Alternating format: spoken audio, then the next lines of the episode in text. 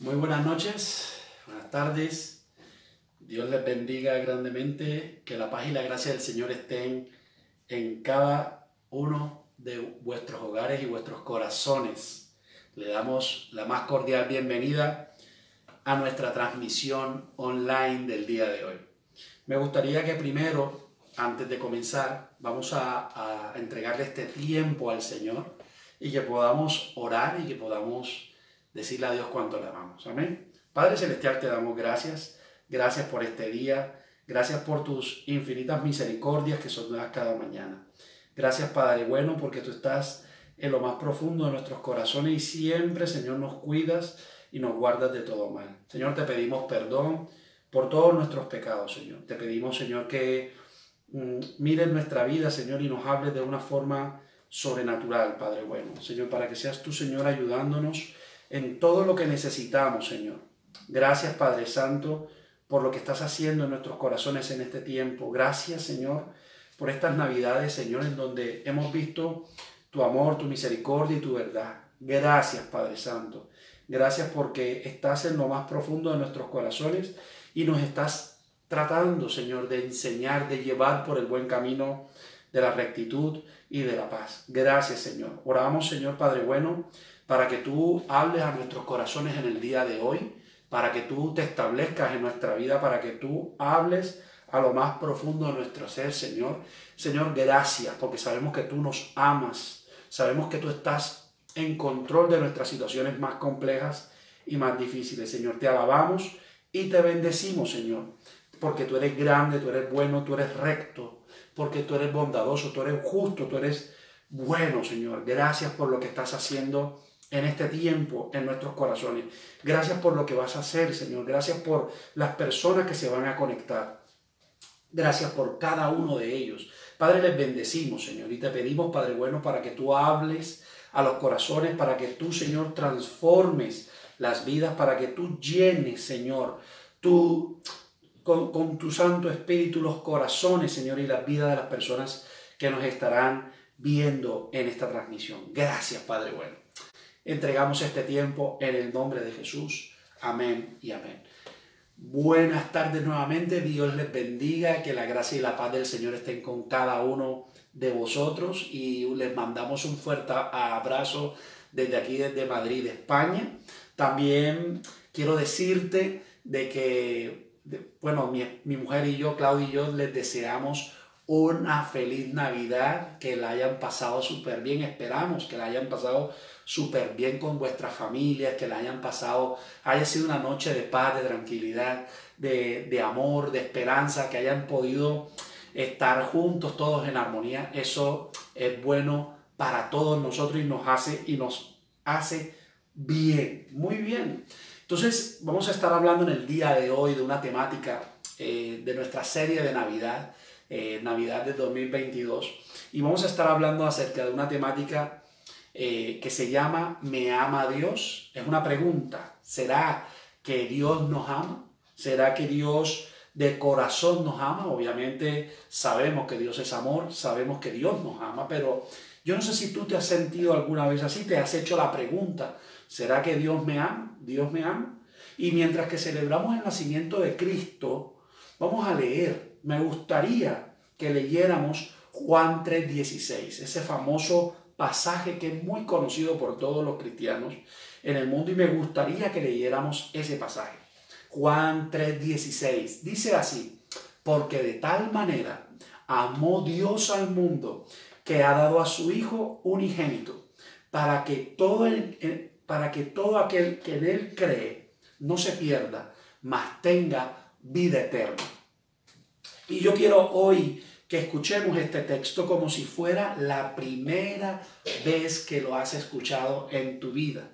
La escritura dice, porque de tal manera amó Dios al mundo que ha dado su Hijo unigénito, a Jesús.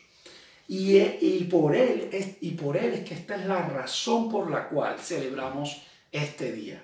Celebramos que María siendo virgen, ¿verdad? Dio a luz a, a su Hijo, ¿verdad? En el pasado, en las profecías de Isaías, decían que le llamarían Emanuel, que significa Dios con nosotros. Y más adelante dice a su Hijo unigénito para que todo aquel que en Él cree, Dios no quiere que nadie se pierda. Esta es la segunda, en la segunda parte de este pasaje dice, para que todo aquel que en Él cree no se pierda, mas tenga vida eterna. Dios quiere que todo ser humano obtenga la vida eterna. Dios no quiere que nadie se pierda. De ahí es donde Él está hablando de que Dios nos ama grandemente. Quiero decirte una cosa, Emanuel significa Dios con nosotros, significa Dios está contigo, conmigo, que nos ama y está al tanto de nuestras situaciones más complejas y difíciles, porque de tal manera amó, está en pasado, amó Dios al mundo. Hemos crecido con una convicción de que Dios ama al mundo, ¿cierto? Y muchas veces yo me he preguntado, muchas, pero muchas veces, ¿será que Dios me ama? ¿Me siento amado por Dios? Y muchas veces ahí juega un papel fundamental. Uno tiene que tener mucho cuidado con esas preguntas porque a veces nos llevan a dudar, pero yo no estoy tratando de que tú dudes de Dios, sino al contrario, de, es hacernos esa pregunta. Todos hemos pasado por ese proceso. ¿Dios será que me ama? Y cuando tú recuerdas o piensas en todas aquellas cosas que hiciste mal en el pasado, que dijiste de cosas perversas que te, o, tú, o te haces la pregunta, ¿cómo Dios puede amar a alguien como yo? ¿Cómo Dios me puede amar a mí sabiendo de que yo hice tantas cosas malas? Sabiendo que yo hice, ocasioné tanto sufrimiento eh, a todas las personas que he dañado, que he hecho daño. Si te has hecho esa pregunta, hoy trataremos de responder a esa pregunta. Trataremos de darle respuesta de por qué Dios nos ama tanto, ¿verdad? Y quiero que le digas a la persona más cercana a ti, yo no sé dónde estás, en qué parte del mundo estás, pero si lo estás viendo con alguien o con una persona a tu lado, dile, oye, tú eres la persona que Jesús más ama. Díselo. Dile a la persona que está a tu lado, tú eres la persona a la que Jesús más ama. Y quiero decirte, a ti también, Jesús te ama también. Jesús también tiene amor para ti y para mí, ¿verdad? Si no estás seguro o segura del amor de Dios por ti es porque puede ser que estemos pensando en un tipo de amor erróneo o equivocado. Sí, mis amados, es posible de que si tú piensas de que Dios no te ama porque estás pensando en un tipo erróneo de amor. Y hoy vamos a hablar de dos tipos de amor. Realmente hay muchos tipos de amor Hoy voy a hablar de dos, dos específicamente. El primero de ellos existe como tipo de amor que ama porque el objeto es valuable, tiene valor, es valioso. Lo repito, el primero de ese tipo de amor es, el que, eh, es el, aquel amor que ama porque el objeto es valuable, es de valor, es valioso. Muy bien. Y hay un amor que ama porque el objeto es digno de amor. Un amor que ama porque el objeto es valioso. Y este es el tipo de amor más común. Este es el amor que tú conoces bien, que yo conozco bien. Tú amas algo porque es valioso, ¿a que sí?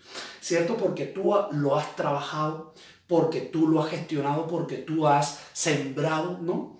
Porque tú has hecho un gran trabajo. Y sabes una cosa, te lo has ganado merecidamente. Tú amas, por ejemplo, tu casa, a tus padres, ¿no? A, tu tarjeta de colección de fútbol, ¿verdad? De, ahora que pasó el mundial, tu pulsera, tus zapatos, tu forma de vestir, es más, tu outfit, como le dicen comúnmente. Y cuando sales a la calle con tu outfit, el que te gusta, el que te encanta, eh, eh, porque cada vez que te lo pone la gente te dice, oh, wow, ¿cómo te ves de bien? ¿Cómo te luce? Te ves más delgado, te ves más delgada. Porque hay un amor que ama porque el objeto es valioso. Muy bien. Ahora, mi pregunta es, mi problema y mi pregunta es, nunca me he sentido valioso. Hay personas que nunca se han sentido valiosas, hay personas que nunca se han sentido dignas, hay personas que nunca se han sentido amadas.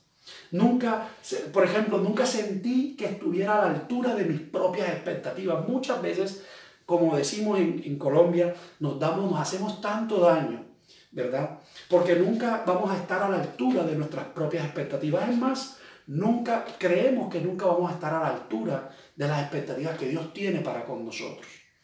Y quiero hablarte del segundo tipo de amor.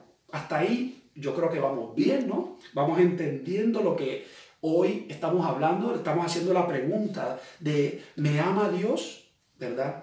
Y es una pregunta que nos hacemos mucho y más en esta época del año, en la, época de, donde celebramos el nacimiento de Jesús de Nazaret, ¿verdad? Y hay un segundo tipo de amor, y es ese amor que ama y da valor al objeto. Óigase bien, mírese la diferencia. El primero es el amor que ama porque el objeto es digno de amor, ¿verdad? Y tú amas a, ese objeto porque es valioso.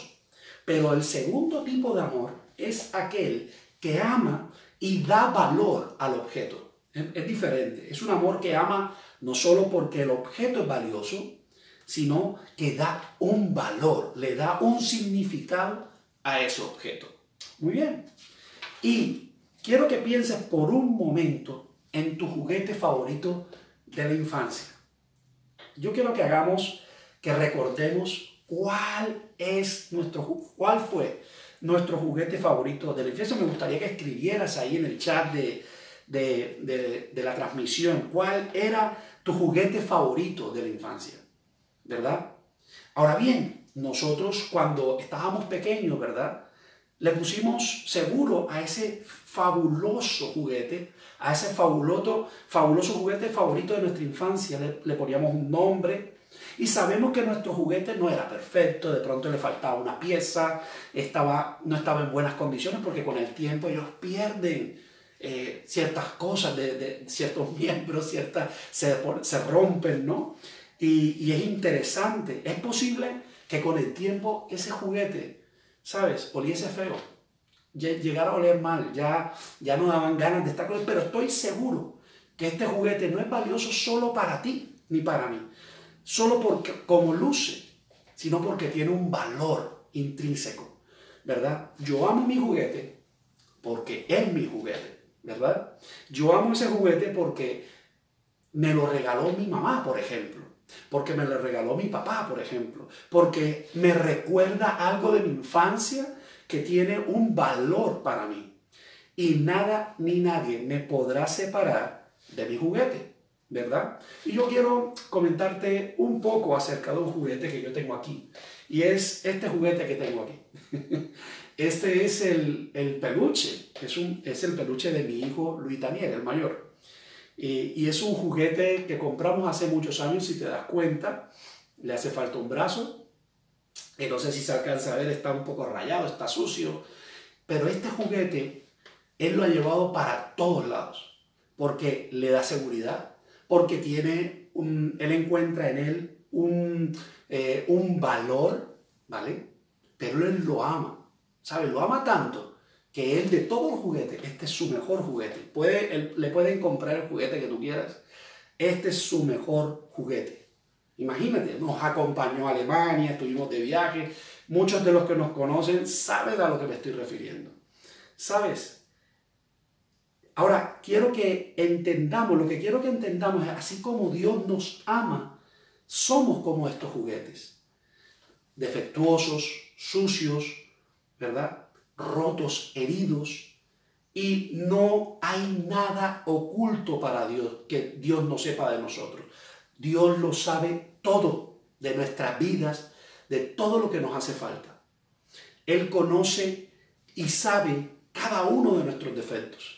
Conoce nuestras cicatrices en el exterior, como se pueden dar cuenta, en el exterior, como también en el interior, ¿verdad? Conoce los secretos más profundos de nuestro corazón. Tú y yo somos estos juguetes en mal estado. Somos esos juguetes que estamos eh, dañados, que estamos rotos y que necesitamos ser eh, eh, valiosos para alguien, obviamente. Este juguete le pertenece a Dios. Tú y yo le pertenecemos a Dios.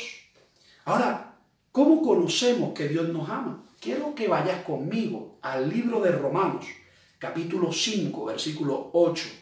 Dice así, vas, Dios muestra su amor para con nosotros, en que siendo aún pecadores, Cristo murió por nosotros. Lo repito, mas Dios muestra su amor para con nosotros, en que siendo aún pecadores, Cristo murió por nosotros. Si te das cuenta, este pasaje dice, mas Dios muestra. Dios siempre está mostrando su amor para con nosotros.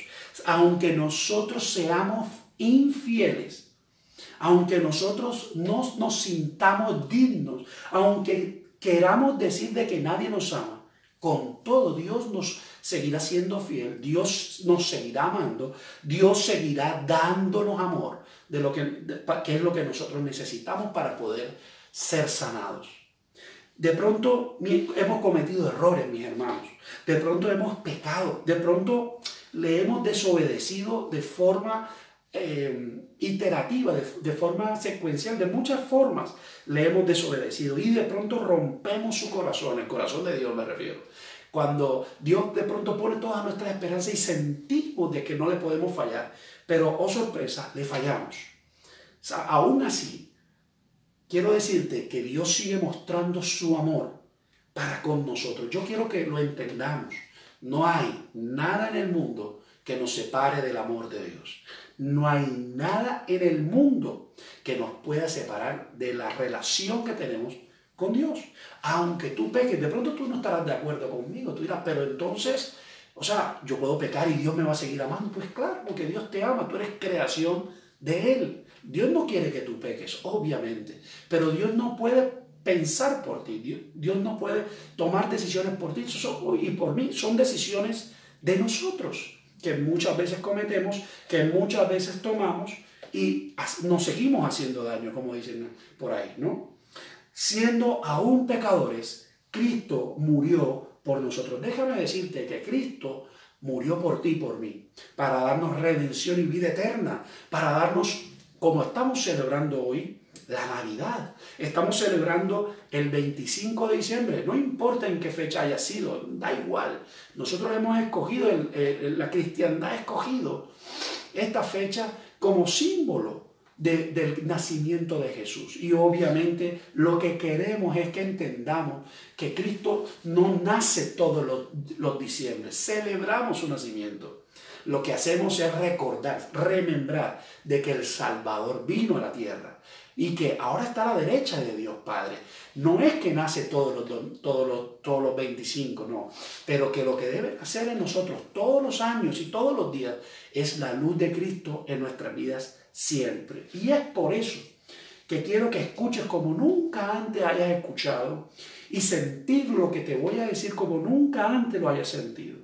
No solo en la mente, sino siéntelo y créelo en tu corazón. Es posible que haya personas en esta transmisión o luego de esta, esta transmisión que piensen que Dios no, no, les ama, que piensen que Dios no les escucha, que piensen que Dios no está con ellos, que piensen, uy, ay, no siento a Dios, entonces creen que Dios se ha alejado. No, déjame decirte que Dios está más cerca de lo que tú crees.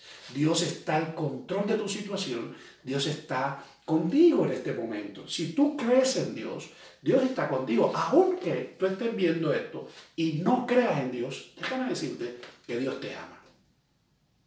Y te ama con un amor incondicional grande. Esta palabrita a mí me encantó. Dios te ama con un gran amor incondicional. Su amor no está condicionado. Imagínate qué bueno poder tener a un Dios que nos no condiciona su amor. Él nos ama porque quiso amarnos, porque somos su creación, no porque hayamos hecho algo. Déjame decirte, tú no has hecho nada que te haya podido ganar el amor de Dios. Nada ni nadie. Solo Cristo fue el único que pagó el precio por nosotros y que hoy podemos experimentar a través de Cristo el perdón y la salvación de nuestras almas. Este tipo de amor que no busca lo que vale la pena en un objeto, óigase bien, este tipo de amor del que estamos hablando, que no busca lo que, lo que vale la pena en un objeto, sino que es un tipo de amor que le da valor. ¿A quién? ¿Se acuerdan del, del peluche? Al objeto. Dios nos da ese valor. En otras palabras, Dios te ama porque eres digno, porque el amor de Dios te hace digno. Oh, me encantó esa frase, lo repito. En otras palabras, Dios eh, no te ama porque eres digno, pero el amor de Dios sí te hace digno. Así de bueno es Él, así de poderoso es Él, Esa es su gracia, esa es su bondad para con nosotros. Y por lo tanto, el amor de Dios no es solo acción, no es solo lo que Dios hace, sino eh, que es suyo, es su esencia, está en Él. Intrínsecamente significa que está, eh, eh, Él lo emana, el amor de Dios. Cuando decimos Dios es amor, es que Él emana esa, ese amor. Él es amor, obviamente.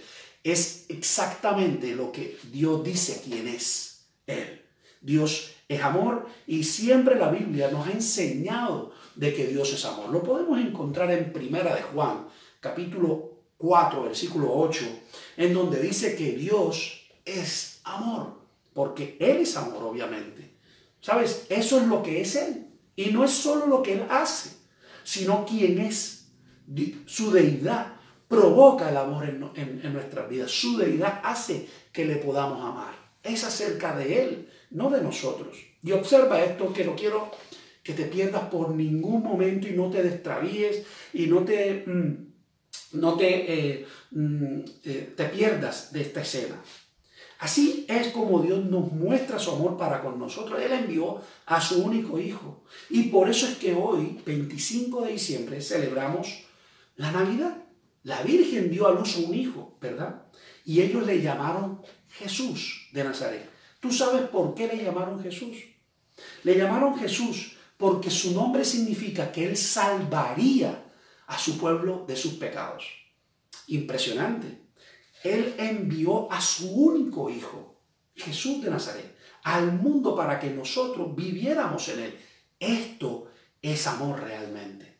Que Dios se desprenda de su único Hijo, del único que tenía, de, único que tiene, y que lo mande a morir por nosotros. Déjame decirte, que ese es el amor incondicional de Dios. No que amamos a Dios primero, no que nosotros le amamos primero. El que diga yo amé a Dios, yo conocí a Dios, no, no, no fuiste tú el que, el que se enamoró de Dios. Dios hizo que con su amor te enamoraras de Él. ¿Sabes? Y envió a su Hijo como sacrificio expiatorio por nuestros pecados. ¿Sabes? Primera de Juan la escribió el apóstol Juan. En esa época era el discípulo de Juan cuando andaba con Jesús, pero él se convirtió obviamente en el apóstol Juan, el, mismo escritor del libro de Juan, del Apocalipsis. Y él tenía un hermano, se llamaba Santiago. ¿Sabes cómo eran ellos? Tú te vas a poder encontrar la historia de ellos y te encontrarás de que no eran unas mansas palomas, no, eran todo lo contrario. Eran rudos, toscos, gritaban, no tenían el mejor comportamiento, es más, se peleaban los primeros puestos para estar cerca de Jesús. Y ¿sabes cómo le llamaban a ellos? La Biblia dice de que les llamaban los hijos del trueno. Ya te podrás imaginar qué clase de personas eran. Eran tremendos. Tremendos. Fue, eran tan tremendos que en Lucas 9 hay una historia en donde a Jesús no lo reciben bien en un lugar, bueno, a Jesús y a sus discípulos, estando ellos incluidos. ¿Y sabes qué dicen ellos? Ellos dicen, Señor, oraremos para que, ¿quieres que oremos para que les caiga fuego y sean consumidos? ¿Te puedes imaginar? Impresionante, ¿verdad? Eso no era lo que Jesús le está diciendo, ustedes no saben lo que están diciendo. Eso no es así. ¿Cómo van a hacer eso? Esa no es la forma de hablar, ¿verdad? Y por eso les llamaban los hijos del trueno. ¿Tú sabes cómo se le, llegó, se le llevó a llamar a Juan, no el bautista, a Juan, el escritor de este libro, se le llegó a llamar el discípulo amado? Era el que era más cercano a Jesús. Impresionante. Jesús amaba a Juan de tal forma, aún con sus imperfecciones, aún con sus problemas, aún siendo hijo del trueno, aún siendo una persona tosca, ruda, ¿verdad? No sabemos cuándo y en qué momento Juan pasó de ser rudo, tosco, a ser un hombre amoroso, a ser lo que mucha gente le considera como el apóstol del amor. Él fue el único de los apóstoles en que en sus epístolas escribió mucho más acerca del amor que ningún otro escritor de la Biblia. Y es impresionante porque lo que él dice es que Dios es amor y que Dios transforma vidas. ¿Sabes?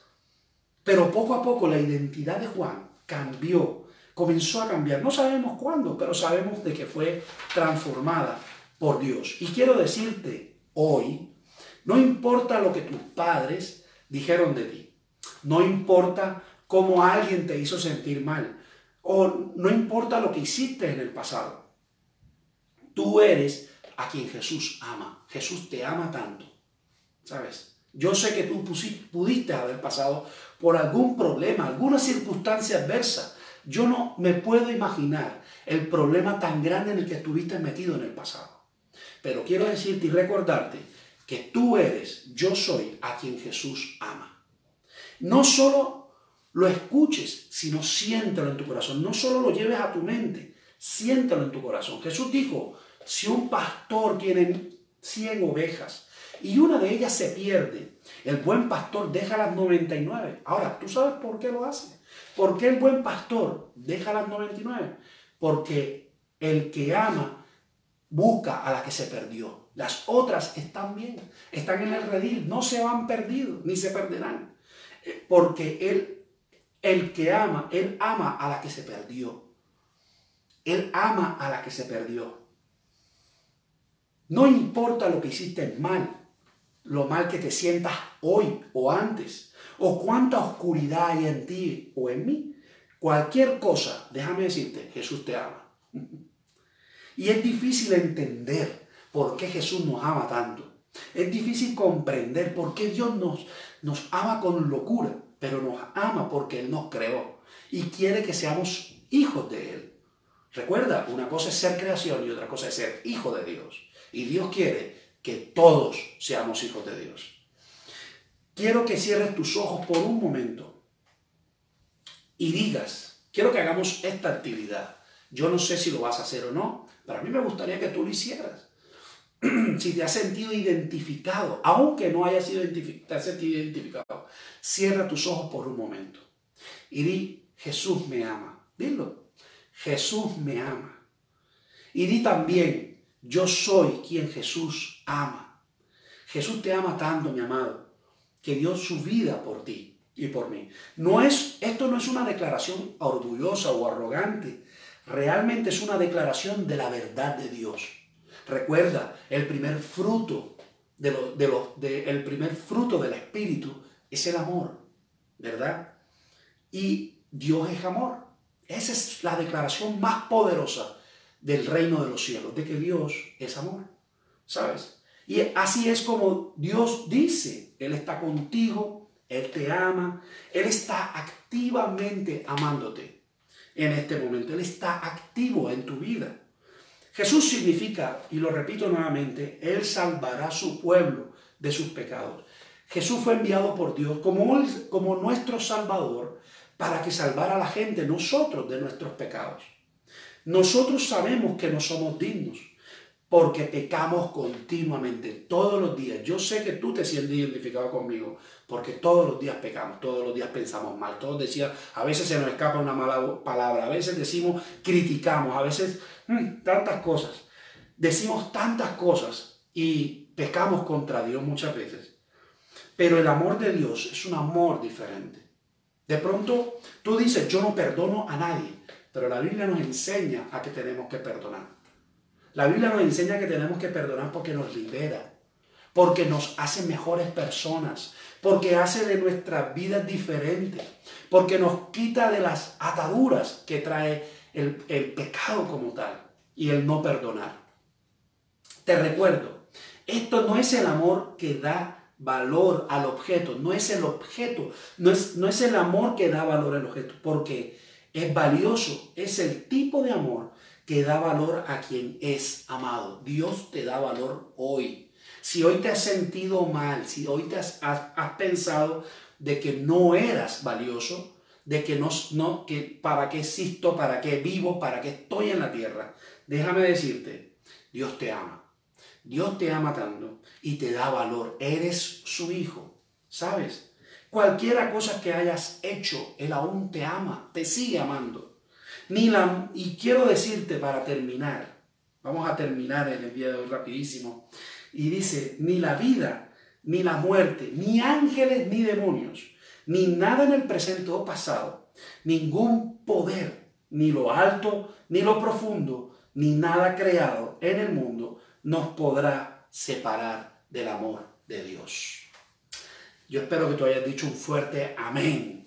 Amén porque sabemos de que Dios nos ama, porque está con nosotros, porque nos cuida, porque todo lo que estamos viviendo es parte de su propósito. Todo lo que estamos viviendo es parte de su naturaleza. Él espera de que nosotros sigamos sirviéndole, sigamos santificándonos, sigamos buscando su presencia, pero también Él, él espera algo más de nosotros, de que no te sientas que no eres valioso, de que, nos, de que no sirves para nada, de que eres una persona que, que, que, que todos fallamos, mi, mi amado hermano, mi hermana hermana. Todos fallamos todos los días.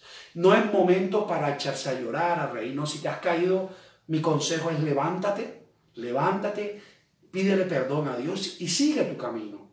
No te quedes llorando sobre la leche derramada. Levántate y di, no, mira, este próximo año va a ser diferente. Este próximo año me voy a meter más con Dios. Este próximo año voy a leer más la Biblia. Este próximo año voy a, estar más en relaciones, más en contacto con mi Dios. Y déjame decirte, Dios no te va a desamparar nunca. Siempre ha estado a tu lado, siempre estará contigo. Si te has sentido así, me gustaría orar por ti. Me gustaría orar por ti en este momento y que le, juntos le pidamos a Dios que nos perdone, que transforme nuestras vidas, que nos limpie y que sobre todas las cosas que podamos entender de que Dios nos ama. Entiéndelo por una vez más. Dios te sigue amando. Hagas lo que hagas o dejes de hacer, Dios no te va a condenar. Dios te ama. Si tú llegas a los pies de Cristo hoy, a su presencia, a Él, ¿verdad? En, este, en esta plataforma, y dices, Señor, perdóname, que déjame decirte, Dios te va a perdonar. Tú de pronto dices, no, lo que yo hice es tan tremendo que no, eso no tiene perdón de Dios. Déjame decirte que Dios está deseoso de perdonarte. Solamente tienes que abrir tu boca, creerlo de corazón, creerlo en tu mente y decir, Señor, yo te doy gracias, perdona mis pecados y hazme libre de. Y vas a ver que vas a comenzar a experimentar una vida diferente en Dios. Así que yo te invito, mi amado, te invito, mi amada, a que hagamos una oración. Y dile, Señor Jesús, yo te doy gracias. Gracias por todo lo que me has hablado en el día de hoy. Gracias porque siento tu presencia en el día de hoy en mi vida. Te pido perdón, Señor, si he cometido errores, Señor. Señor, sana mis heridas, sana mi pasado, sana mis cicatrices, sana mis problemas más profundos, Señor. Señor, yo sé que he pensado de que tú no me amas y te pido perdón por ello. Señor, yo sé que he pensado muchas veces de que he sentido que no has estado conmigo. Es más, Señor, he sentido que cuando peco, Señor, no te siento a mi lado. Te pido perdón, Señor. Solamente te pido, Señor, que me ayudes a seguir sosteniéndome en tu verdad. Tu verdad, Señor, es la que me amarra a tu presencia. Tu verdad es la que me amarra a ti, Señor. Y tu verdad es que eres tú eres un gran Dios de amor, Señor.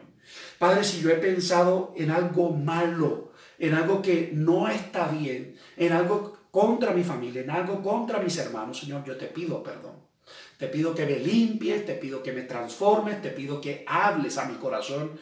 Y te pido, Padre bueno, que escribas mi nombre en el libro de la vida. Díselo, escribe mi nombre en el libro de la vida, Señor. No me dejes, Señor, caer en oprobio, Señor.